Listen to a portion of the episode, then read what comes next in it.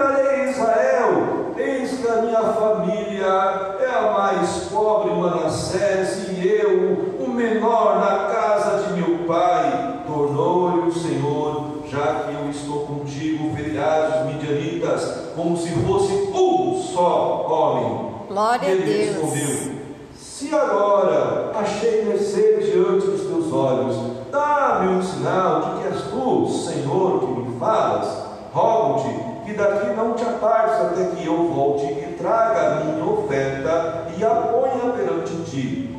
Respondeu o anjo do Senhor: Esperarei até que volte.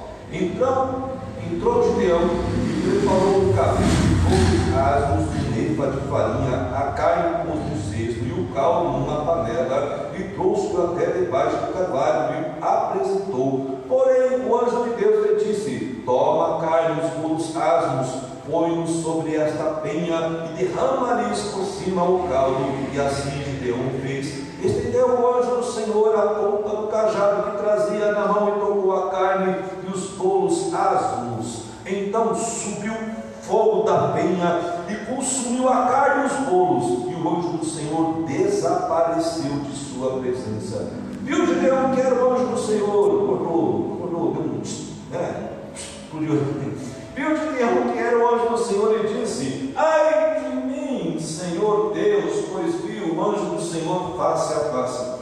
Porém o Senhor ainda lhe disse: Paz seja contigo, não temas, não morrerás. Então Gideão edificou ali um altar ao Senhor e lhe chamou de O Senhor é paz. Amém? Amém. Ainda até o dia de hoje está este altar em Ofra que pertence aos as guerritas. Amém? Podeis aceitar. Louvado seja o Senhor. Amém? Amém. Vamos ler nosso verso áureo que se encontra no livro de Neemias, capítulo 9, versos 27. Nosso verso áureo diz assim: Pelo que os entregaste na mão dos seus inimigos, ou seus angustiadores, que os angustiaram, mas no tempo de sua angústia, clamando a ti, desde os céus, tu ouviste, os ouviste, e segundo a tua grande misericórdia, lhe destes libertadores, que os libertaram da mão de seus angustiadores. Eu escolhi aqui a versão Almeida, é, revisão corrigida, Almeida, revisão que é isso. E, porque exatamente traz aqui uma expressão de angustiadores. Eu entendo que nós estamos vivendo um tempo muito forte de angústia em nossa geração. Bem por isso eu escolhi essa, essa, essa frase que nos cresce nessa versão. Amém, amado? O nosso tema de hoje, amado, nós estamos começando aqui novamente, pelo menos eu creio que no, no período aqui de dezembro, uma nova série de ministrações da palavra. Nosso tema principal é a vitória das circunstâncias, e o Senhor está me direcionando para que nós tratemos alguns, algumas semanas sobre juízes, sobre juízes. Tem muita história, muito aprendizado sobre a história dos juízes. Nós vamos entender como essa história é tão contemporânea e hoje nós vamos falar exatamente sobre Gideão. Agora, antes de nós adentrarmos nessa sequência da história dos juízes, eu acho que se faz necessário apenas fazer uma breve introdução da contextualização. Como é que este tempo começou? Amados, o tempo dos juízes começou exatamente logo após a morte de Josué. Mas, na realidade, é, Josué foi um precursor de Moisés, onde havia uma aliança de Deus que tinha começado lá. Deus tinha feito promessas a Abraão e essa aliança então ela se consolidou, ela se é, enfatizou sim nas leis através de Moisés. Mas Deus falou para Abraão: Olha, Abraão, eu te darei uma descendência tão grande como as areias do mar, tão grande quanto as estrelas do céu. Mas ele também falou: Olha, essa, essa sua descendência será uma nação, e durante 400 anos eles estarão exilados. E eu farei o que? A libertação deste povo, deste povo que eu vou levantar da sua descendência. O Novo Testamento fala que foi 430 anos, nós vamos ficar nos 430, que é o mais correto mesmo. Mas nós entendemos então que essa aliança de Deus começou com Abraão e ela se consolidou lá para Moisés. Moisés foi levantado por Deus então como mediador da libertação. O povo já estava escravizado há esses 430 anos. Moisés é levantado por Deus. Moisés faz muitos sinais, Ricardo, mas ele faz sinais grandiosos de Deus, exatamente para que ficasse estabelecido, amados, a glória de Deus. É, é como se Deus estivesse se apresentando para todas as nações, tipo assim, já falei sobre isso, ó, estou chegando. Eu sou o Deus que criou os céus e a terra, preste atenção em tudo que eu vou fazer. E isso realmente se, se consolidou. Todas as nações passaram a conhecer a Deus, Deus de Israel. No entanto, com tantas maravilhas realizadas no Egito e através de Faraó também, as dez pragas, tudo, a abertura do mar vermelho, o povo de Israel era um povo obstinado a ser infiel e desobediente. E por conta disso, então, é, Moisés, com esse povo, passou a peregrinar durante 40 anos no deserto. Todo, toda aquela geração de 20 anos acima daquele povo que tinha saído do exílio, não puderam então entrar na terra prometida. Somente a geração que estava abaixo dos 20 anos de idade. A não ser uma exceção de Caleb e Josué, que foram os espias que realmente deram o relatório correto, crendo na manifestação de Deus para a libertação, ou seja, também para a posse da, da, da terra de Canaã. Amém? Então somente Caleb e Josué tomaram posse. Moisés morre. Aí vem então Josué, entra com o povo, com essa nova geração levantada, com essa nação levantada, entra no, na terra prometida, e eles então, essa, essa nova nação, essa nova geração, era uma, era uma geração totalmente natária, tocada ali, estavam ali com a chama, estavam ardendo com relacionamento com Deus, e falando assim para Josué, oh, Josué, se Deus permanecer com você, nós iremos contigo em todo momento, nós não vamos desobedecer. Aí Josué fala assim: Olha, eu não sei quanto a vocês, mas eu e a minha casa nós vamos servir ao Senhor. Mas aí toda aquela nação, toda aquela geração, não, nós também serviremos ao Senhor.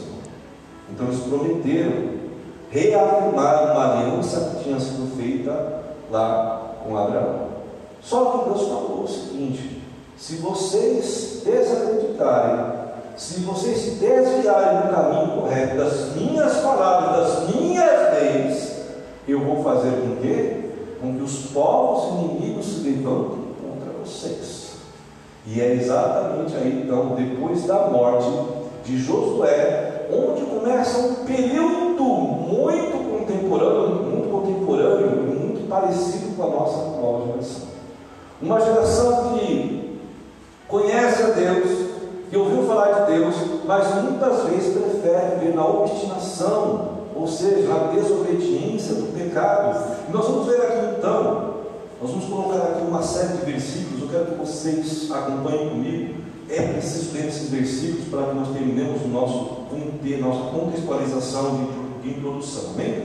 Josué 2, 8. Olha só como Josué morreu velhinho, mas vitorioso, cheio de graça. Josué, filho de Num, servo do Senhor, morreu com idade de 110 anos. E nesses 110 anos, ele estava ainda reinando. Ele estava na frente do povo, liderando o povo. Versículo 10. Depois que toda aquela geração foi reunida aos seus antepassados, ou seja, José havia morrido, surgiu então uma nova geração. A geração Coca-Cola de hoje, que não conhecia o Senhor e o que ele, Deus, havia feito por Israel. Versículo 11: Então os israelitas fizeram o que o Senhor tinha reprovado, tinha falado para não fazer, e prestaram então culto aqui aos Baalis. Versículo 12: Abandonaram então o Senhor, o Deus dos seus antepassados, o Deus que tinha feito todas as promessas e os tirado do Egito com mão forte. Então seguiram e adoraram vários deuses dos povos ao seu redor. Eles tinham conquistado todos os povos ao redor de Canaã. E naquele momento Senhor falou assim: olha, vocês não podem se contaminar com os deuses desses povos. Vocês não podem também se tornar, é, fazer, é, a, a, dar as filhas de vocês como esposas e tomar os filhos dele como esposos das suas filhas. Não, não pode essa miscigenação. Vocês não podem adorar os deuses deles, mas eles fizeram tudo o que o Senhor tinha falado para não fazer. Que os havia de agir e seguiram então os adorar os Deus, vários deuses, outros povos ao Senhor, provocando o quê? A ira do Senhor. Versículo 16. Vamos pulando para a gente poder então o Senhor levantou juízes que os libertaram das mãos daqueles que os atacaram. Mesmo assim, eles não quiseram ouvir os juízes, antes se constituíram como os outros deuses que os adoraram. Ao contrário dos seus antepassados, logo se desviaram do caminho pelo qual o Senhor, é, pelo qual os seus antepassados tinham dado caminho de obediência aos mandamentos do Senhor, 18, sempre que o Senhor levantava um juiz, olha só, estava, ele, ele estava lá, é, ele estava como juiz e o salvava das mãos de seus inimigos, enquanto o juiz vivia, pois o Senhor tinha misericórdia por causa dos gemidos deles, diante daqueles que os oprimiam e os afligiam. Mas, quando o juiz morria, o povo voltava a caminhos ainda piores do que os caminhos dos seus antepassados, seguindo outros deuses, prestando-lhes culto e adorando-os, recusavam-se a abandonar suas práticas e seu caminho obstinado. Amém? Esse era o povo de Israel que tinha visto, primeiramente, o mar vermelho, aí aquela geração não pôde, foi disciplinada pelo Senhor para não entrar na terra de Canaã. Uma nova geração se levantou. Viram então agora o, o rio Jordão se abrir, as muralhas de Jericó caírem, caírem, ou seja, tinha testemunho para eles se manterem firmes na palavra do Senhor. Amém? Agora eu poderia separar o ano 2023 todinho, amados, para falar apenas sobre juízes, mas do Espírito Santo nós estaremos apenas pontuando sobre alguns homens ou mulheres que foram juízes de Israel e que trazem uma história muito contemporânea à nossa geração. Amém? Amém. Então, o nosso texto de referência da palavra de hoje, nós vemos o capítulo 6 de Juízes. Nós vemos o chamado de Gideão, que foi levantado num momento que ele estava trabalhando, Ricardo estava ali é, ou triturando ali o trigo. Mas ele estava de uma forma escondida e trabalhando de uma forma não adequada. Ele estava triturando o trigo num local chamado lagar. Lagar é como se fosse uma grande cuba na Claudete. Que, mas aquela grande cuba era para é, espremer uvas, para fazer o suco de uva. Mas naquele momento de Deus estava ali escondido entre, as, é, entre a, a, o monte ali escondido dos midianitas. Quem eram os midianitas? Os midianitas eram descendentes também de Abraão.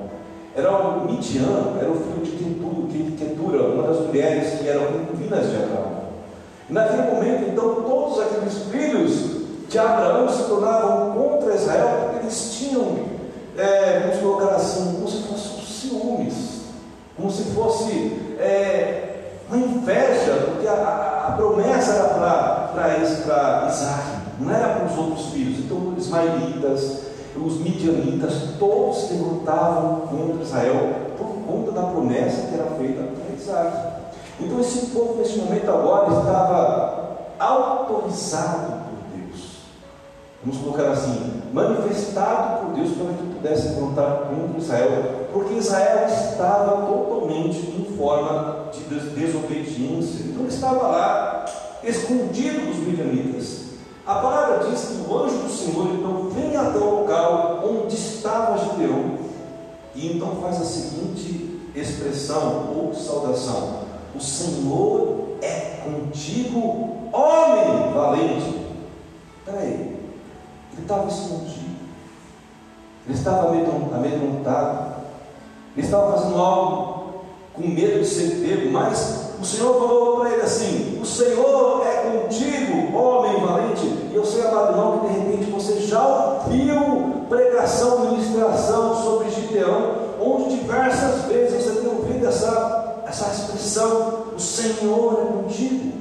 Mas eu quero nessa noite trazer para você um renovo diferente. Amém. O Senhor me direcionou para falar para você, amado irmão, que você tome essa palavra no seu coração agora. Amém. Com toda a sua fé. O Senhor é Amém. Eu creio, eu recebo. Verdade, o Senhor é contigo. Amém. Irmã Cláudia, o Senhor é contigo. Irmã Cida, irmã Claudete, Alessandro, presbítera Sandra, Natália, Fernando, meninão abençoado, o Senhor é contigo. Amém. Meu espírito Daniel, o Senhor é contigo, amém. Eu também ligo. Estou ligado também. Amados, tome essa expressão para você nessa noite como um renovo de força para a sua vida, não importando a circunstância que você está vivendo. Amém. Você pode estar com medo, assim como Gideão. Você de repente pode estar realizando obras de uma forma totalmente assim, diferenciada, porque você está com medo, mas o Senhor está falando assim: olha, preste atenção, eu sou com você, não tenha medo. Amém, amados? Então o Senhor quer renovar para mim, para você, essa essa promessa, não temas, eu sou contigo, homem e mulher valentes. Agora, talvez diante dessa situação de medo de Gideão, como eu falei, não seria correto chamá-lo de homem valente. Preste atenção lá que o Senhor vai revelar para você neste momento. Nós temos aqui uma, uma revelação, na frase revelação, na palavra revelada. Deus não te enxerga pelos medos de seu passado presente. Deus vai te enxergar pela coragem que Ele mesmo gerará em seu coração no presente e futuro. Olha só, a palavra revelada para mim e para você, o nosso valor nunca estará nos medos do presente. Amém. Então, de repente, você está com muito medo. E você está valorizando este medo. Só que Deus está olhando para o seu medo e está falando assim: o valor não está aí, filho. Filha, o valor não está aí. Eu O creio. seu valor está na coragem futura gerada por Deus através da sua fé em nossas vidas. Deus tem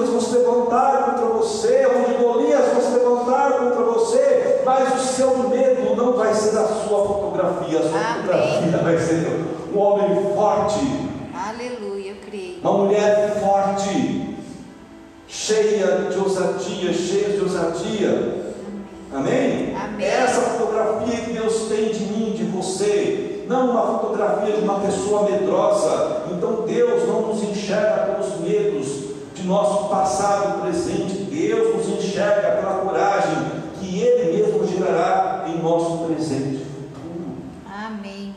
É dessa forma que Deus nos enxerga. No verso 13, amado, Gideão não começa agora, eu comecei com tanta entonação, parece a gente mimimi. Nos versos 13, então, Gideão começa a interrogar o Senhor sobre a aliança dele com o povo de Israel. Como assim? Como se fosse assim, Senhor, Senhor chega aqui e fala para mim não ter homem valente, mas será que o senhor não está vendo o que está acontecendo aqui ao meu redor? Será que o senhor não está vendo a perseguição do inimigo contra a minha vida? Será que o senhor não está vendo que o senhor fez uma aliança comigo? E agora essa aliança não está, parece que valendo nada. Então nós muitas vezes estamos como Gideão, interrogando o Senhor, mas nós nos esquecemos que a palavra do Senhor em todo momento falou para nós: olha, você não pode ter uma vida de desobediência, ser obstinado a ser infiel, me obedeça, quando você me obedecer, você vai concorrer com as bênçãos atrás de você. Através da obediência, nós temos todas as bênçãos, todas as sortes de bênçãos concorrendo atrás de nós. Amados, pensa assim, é exatamente isso. Se você estiver em fidelidade ao Senhor, em obediência ao Senhor, você vai estar andando e as bênçãos vão estar seguindo você, Ricardo, assim, ó. Aí você está assim de novo, é atrás de você, a sua bênção vai te abençoar. A bênção vai estar pegando no seu calcanhar. Eu creio, Jesus. Agora, se você estiver em desobediência, quem vai pegar no seu calcanhar? Os midianitas, os Golias. Mas nós precisamos entender, amados, que nós não é tempo de ficarmos interrogando e reconhecermos sim as nossas falhas. Sim. Se nós estamos sendo oprimidos, se há angústias, os angustiadores estão ao nosso redor, nos oprimindo, é porque em algum lugar, de alguma forma, nós estamos falhos diante do Senhor.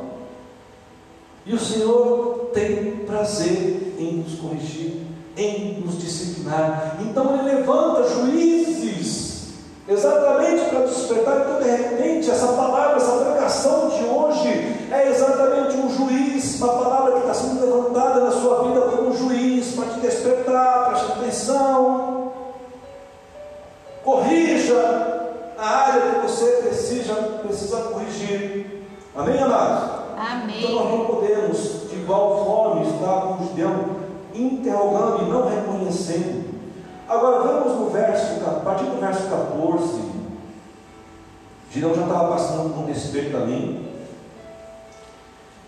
E Deus fala assim para ele: Ó, Gideão, para, vai nessa tua força e livra Israel dos seus inimigos. Para de reclamar. Glória a Deus. Para de querer colocar argumentos de querer colocar é, as suas razões diante de mim. Você tem que entender que você e o povo de Israel estão no estado de desobediência, então para com isso agora. Vai nessa tua força e livra Israel dos seus inimigos. E o Senhor está falando para mim, para você, amado. Não importa a situação que você se encontra hoje. Deixe-se levantar com argumentos perante o Senhor. Vai nessa tua força. Talvez você olhe para dentro de si e diga como Gideão: Ah, eu não posso, eu sou o menor da minha casa, eu tenho tanta dificuldade, Deus, eu tenho vida financeira para fazer isso. Ah, eu não sei ler a Bíblia, não sei pregar, não sei ser evangelista. Ah, Senhor, você fica colocando como Gideão um monte de circunstâncias falando que você não pode. E o Senhor está falando assim: olha, vai nessa tua força, você é o escolhido. E agora no verso 24 já vemos um Gideão diferente daquele que estava escondido, daquele que estava trabalhando de uma forma diferente, ele já está um pouco consciente do chamado dele, então ele faz o que agora? Ele levanta um altar para o Senhor. E nós precisamos de crentes levantem altares para o Senhor. Amém. Amém, amados? Lógico que o altar que Deus levantou era de acordo, vamos colocar assim, com as ordenanças de Moisés, com as leis cerimoniais de Moisés. Mas agora o altar que o Senhor requer de nossas vidas somos nós. Amém. Eis-me aqui, Jesus. Nós somos a melhor campanha para Deus. Amém, amados? Eu sei que muitas igrejas vêm cultuar ao Senhor, não estou criticando aqui, cada uma na sua. Cada igreja faz o seu, tem a o seu método de doutrina, a sua forma de trabalhar. A forma que o Senhor tem direcionado é essa. Nós somos a melhor campanha. Então não adianta eu ser um crente de campanha. Amém? Vou fazer uma campanha de sete semanas de, de bênçãos financeiras. Pode sim, vai encher. Porque a igreja vem receber, mas ela não vem ser. E quando o Senhor fala para mim, quando você vem no culto, eu quero, eu quero que você seja a campanha para mim. Eu quero que a sua vida seja a vida que seja separada, a sua vida seja um altar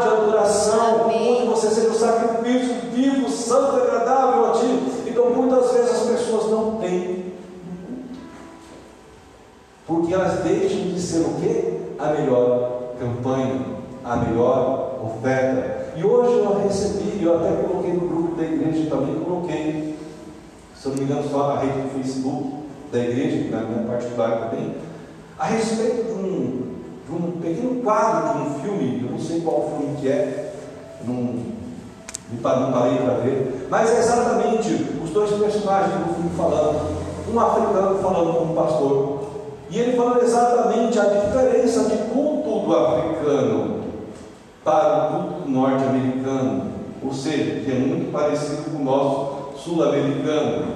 Ou seja, o africano, amada irmã Cida, ele, ele vai na igreja de qualquer forma. Não importa o que está acontecendo. Ele vai para a igreja. Porque ele sabe que ir para a igreja é algo primordial, que é algo único na vida dele. Então ele tem zelo de estar na igreja. Glória a Deus. E aquele personagem está falando para vocês, não, para vocês só vocês vêm na igreja quando vontade, quando tem vontade, quando precisa, lá não. Nós estamos na igreja frequentemente, porque nós queremos ser a melhor oferta para o Senhor. E sabe, eu estou falando mais ou menos assim, muitas vezes as pessoas vão para o culto lá na África e elas estão sendo perseguidas. Então no caminho elas podem ser encontradas pelos, pelos angustiadores, pelos, pela, pela, pela, pela, igreja perseguida, pelas pessoas que perseguem a igreja. Você está indo para onde? Estou indo para a igreja. Aí então vou te matar. Sabe qual é a expressão deles? Senhor, eu estou indo. Glória a Deus. Me receba. Aleluia. Senhor, eu estou chegando.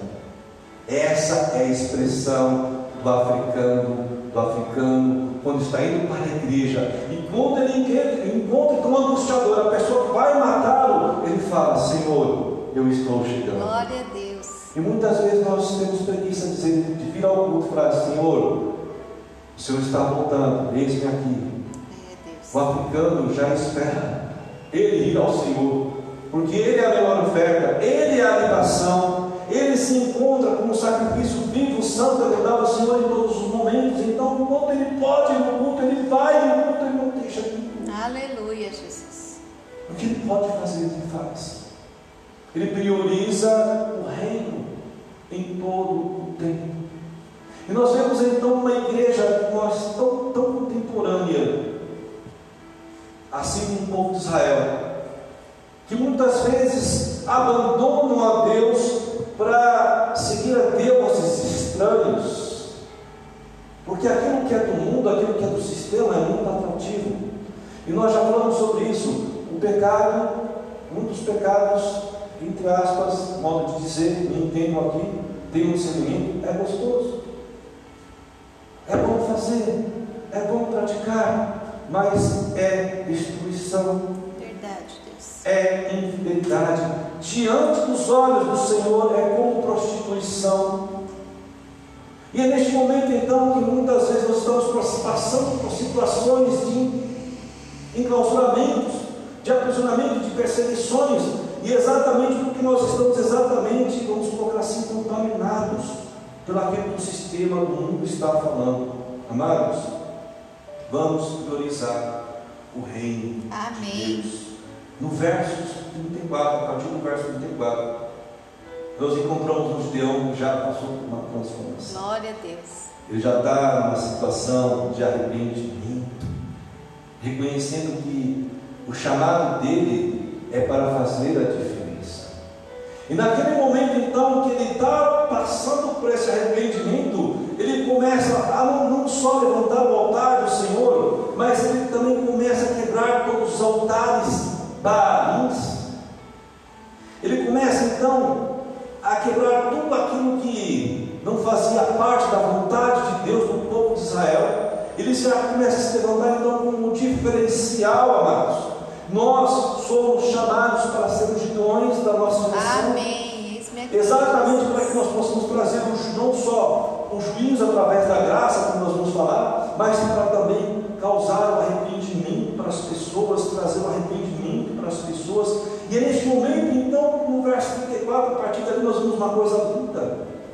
O Espírito Santo do Senhor começa a revestir a a O. Espírito Santo não vê a hora de pegar você Amém. Eis-me aqui, e Jesus. de te revestir. Amém. Gideão até aqui só estava falando assim, ó, estou disponível. Gideão neste momento ele só estava falando assim, olha, eu estou preparado para o que deve é. Eu vou- quebrar todos os balins.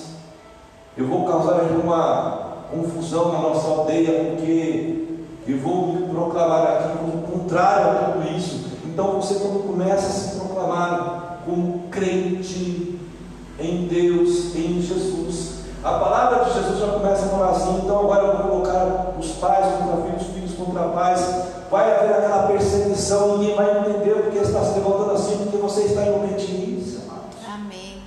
E quando Jesus fala que vai colocar exatamente pai contra os filhos, filhos contra os pais, nora contra sogras, sogras contra noras, é, não é a questão da confusão, não é a balbúrdia, não é o caos, mas é exatamente porque você está pregando a verdade, a verdade incomoda. Gideão, neste momento, já estava passando por um processo de restauração muito grande, não só dele, mas proclamando para o povo de Israel: olha, existe um rei novo. Amém. Nós precisamos mudar, nós precisamos abandonar esses pecados. Naquele exato momento, o Espírito Santo pega Gideão e fala assim: agora você está só. Agora você entendeu.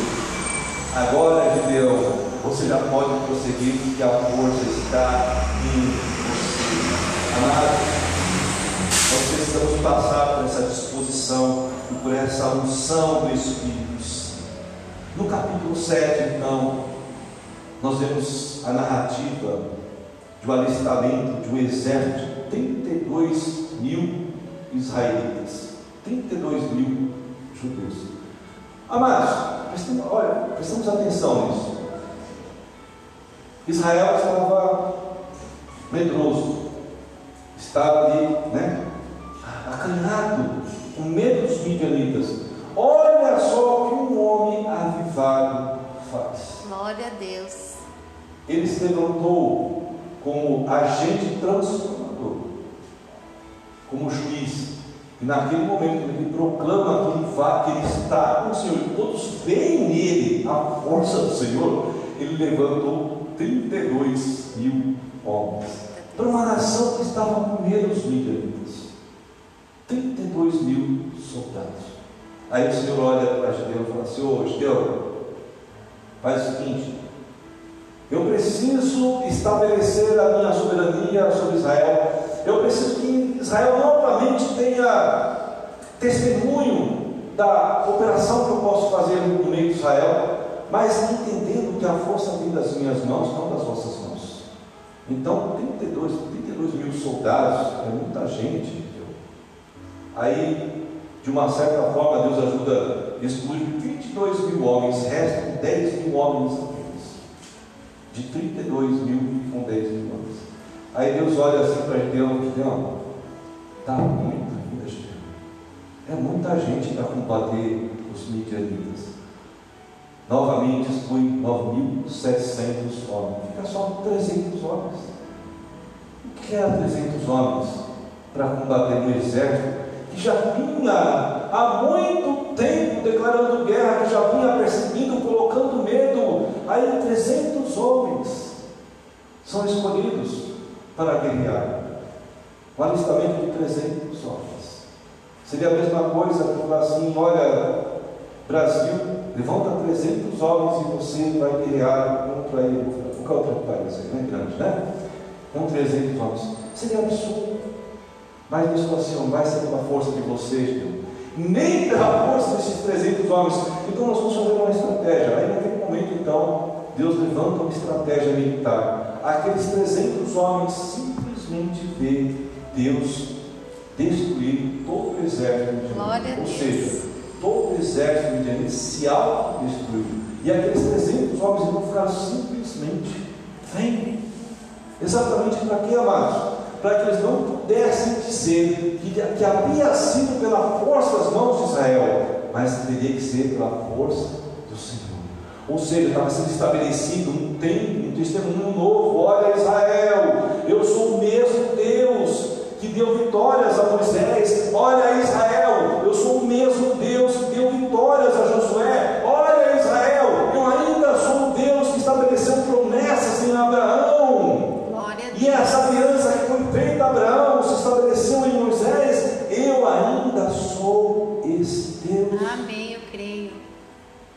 Senhor quer falar para mim e para você, amados. Ele ainda é este mesmo Deus Aleluia. angústia que você está vivendo. Amém. Neste, nessa tormenta que você de repente está vivendo na sua vida, eu não sei se na área física, se é doença, ou se é nas emoções, ou não sei se na área financeira, o mesmo Deus que se levantou lá para Abraão, que nos abençoou como família bendita na terra, que consolidou a aliança em Moisés e em Josué, que teve muitas vitórias, este mesmo Deus que derrotou vários inimigos, ele está aqui nessa noite falando para mim e para você: não temas, eu sou contigo, Amém, homem e mulher valente. Aleluia.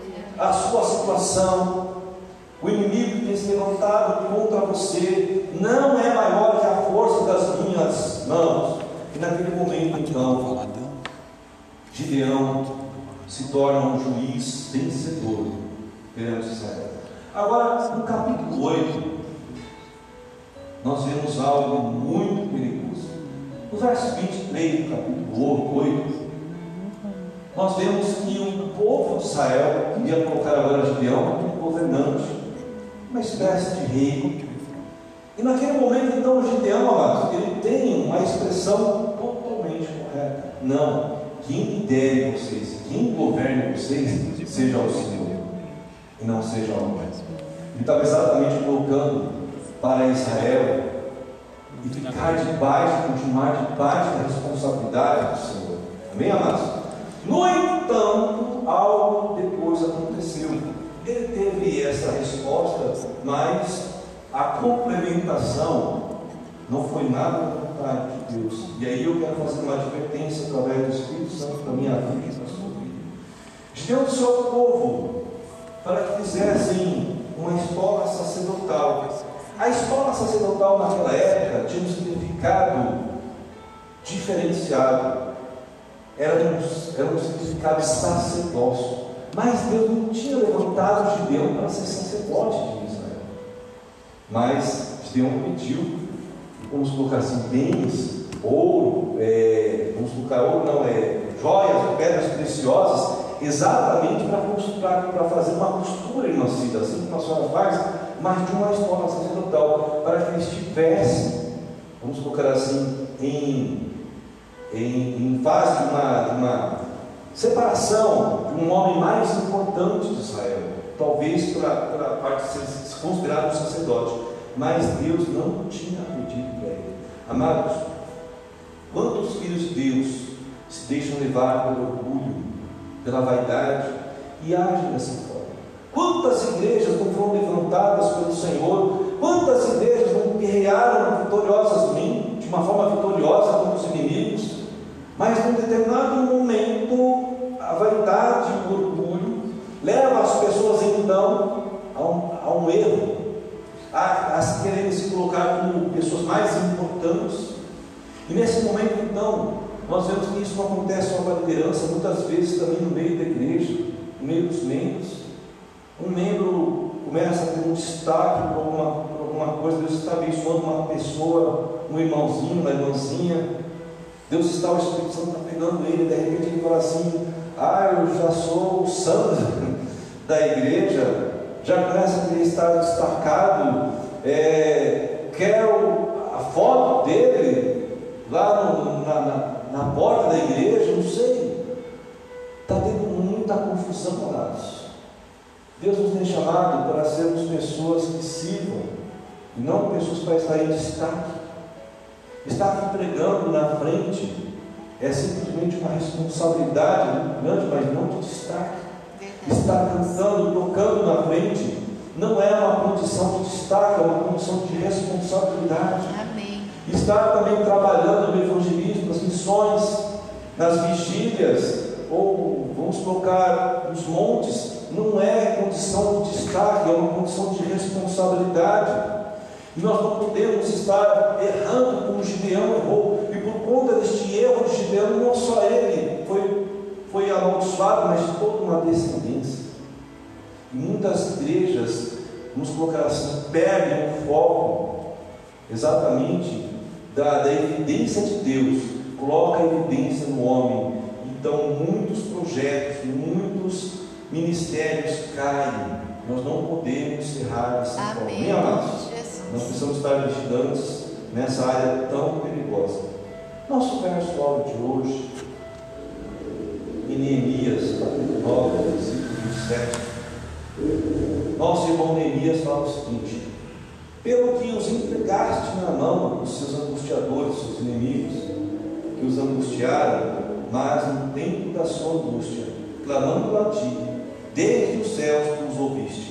E segundo a tua grande misericórdia, destes libertadores, que os libertaram da mão de seus angustiadores. Essa, esta frase, esta oração de, Neemias, na realidade, está muito cruzada com 2 Crônica 7, 14. Amado, Neemias relata o testemunho de livramento de Deus sobre o povo de Israel em todo momento que eles desobedeceram. Em todo momento que eles ficaram obstinados a serem fiéis e desobedientes, quando eles se arrependiam, Deus levantava o quê? Juízes. Agora, o nosso testemunho, qual é o nosso testemunho de hoje? Nosso testemunho de hoje está em Jesus Cristo. Amém. Ele foi levantado exatamente como mediador Amém. para nos tocar o que é a graça. Hoje a graça ela se torna um juízo para o homem. Quando o homem rejeita a graça, automaticamente ele está sofrendo juízo sobre si. Mas quando o homem recebe a graça, este favor imerecido, ele recebe o perdão de Deus. Amém. Então hoje nós não temos mais juízes porque Jesus foi levantado como mediador para as nossas Obrigada, vidas Jesus. como aquele que estaria se levantando como general das nossas vidas, para estar na frente das nossas batalhas. Então, Jesus Cristo, amados, é o nosso mediador hoje. Eu não sei qual o clamor de angústia que você traz na sua vida hoje, mas eu quero dizer a você que Deus está te ouvindo Amém. assim como ele sempre ouviu o povo de Israel, ele não deixa de ouvir também as nossas orações. Mesmo que nós estejamos temerosos,